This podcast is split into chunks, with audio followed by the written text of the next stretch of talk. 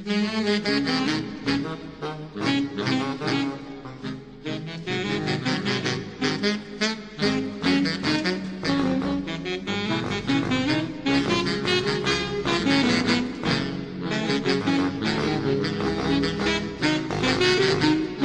art, uh, there are two kind of inspiration. Is first of all, you know, is uh, your knowledge about the art history that counts a lot in what you do because everything comes from something. At the same time, there was the thing that you live through in your life, uh, your own country, etc., and so many other things. Is uh, important this kind of roots that you have uh, with your life or reality because that gives honesty what you what, what you do. Well, you know, the art comes from many sources that you don't know. You know, you see perhaps a painting, and 30 years later you do something that reminds of that painting, but has been transformed for so many other things. And at the end, it's an original work.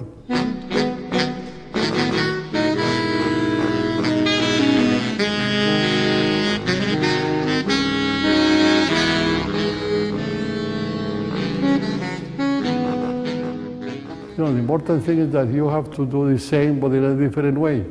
You see, because that's the story of painting is the people who did the same thing with a different way. Everybody did a horse, but the horse is the same horse, but it was painted hundreds and thousands of times different, starting with the cave people. It has been always the same horse and different expression.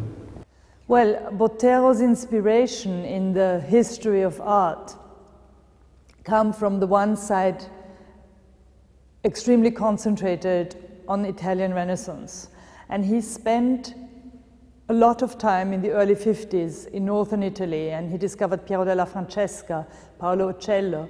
And what he was fascinated by is their use of form and volume and the integration of perspective in very, very simple forms.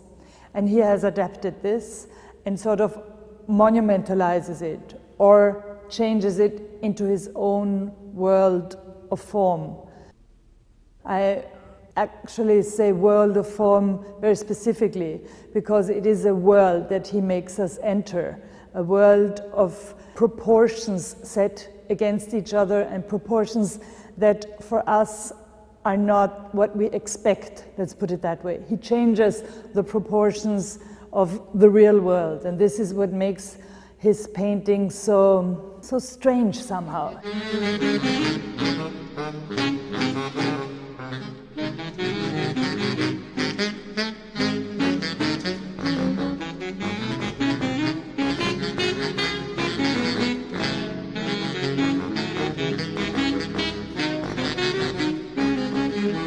Many people say, oh, Botero, the man who paint the fat women. But that is not the thing, you know. I, I paint a fruit, I paint an uh, animal, I paint a man or a woman, everything making emphasis on the volume because the volume is a very important element in painting that it has been forgotten. Now everything is flat. Uh, but you know, in the moment of, of, of greatest art, volume was always present. You see, and then there is the force, the sensuality of the volumes. All this is for me has been very, attractive all my life. When you are painting and then you are enjoying doing that form, that's the fullness of these forms, the plenitude of the colors, then, then you, you are having such a such, such pleasure to doing this that you, you keep going. The voluminity of, the, of his figures is, of course, a criteria on which you recognize Botero immediately. It's sort of his brand. Style is the most important thing because, you know, the subject matter more or less is the same, you know. It's the way it's painted. Uh, like we were saying before, the, the, the horses, the cave paintings are being the same horse being painted. The Picasso horse of Guernica is different of the Caravaggio horse. This important thing is to, to be able to have a conviction that, that mark whatever you do in a way that, is, that you can recognize.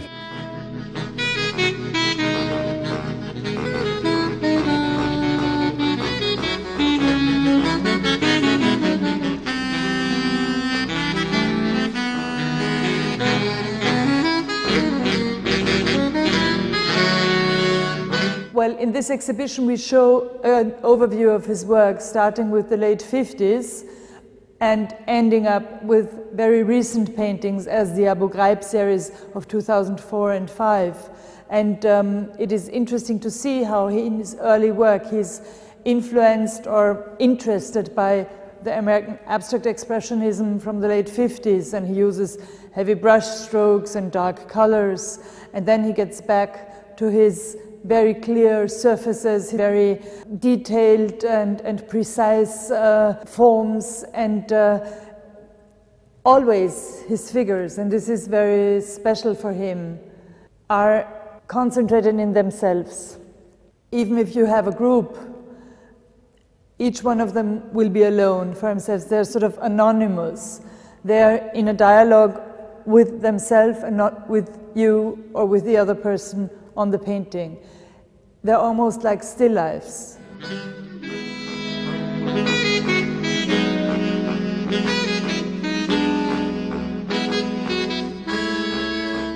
And I, I, I always say that to paint, even if Christ, I paint as it was a still life. You know, I, I caress the, the, the forms. Uh, you always, uh, even if you paint a dictator, you at the end you are caressing the, the face of the dictator because he's still alive. You see.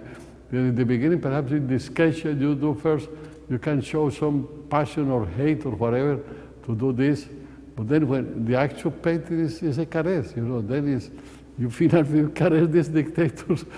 it's amazing, but that's the way it is because it's, it's still life.